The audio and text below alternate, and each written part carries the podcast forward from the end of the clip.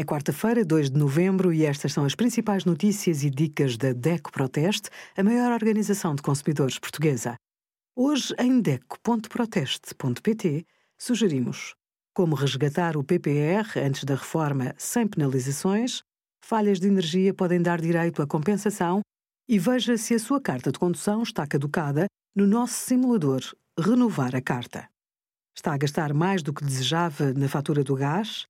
Há pequenas mudanças que podem fazer uma grande diferença no orçamento mensal.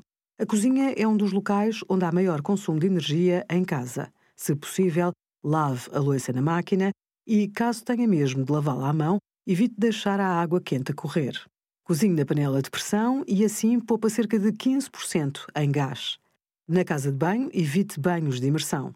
No resto da casa, invista no isolamento térmico para poupar no aquecimento. Opte sempre por eletrodomésticos energeticamente eficientes e, de preferência, com um bom desempenho. Obrigada por acompanhar a DECO Proteste a contribuir para consumidores mais informados, participativos e exigentes. Visite o nosso site em deco.proteste.pt.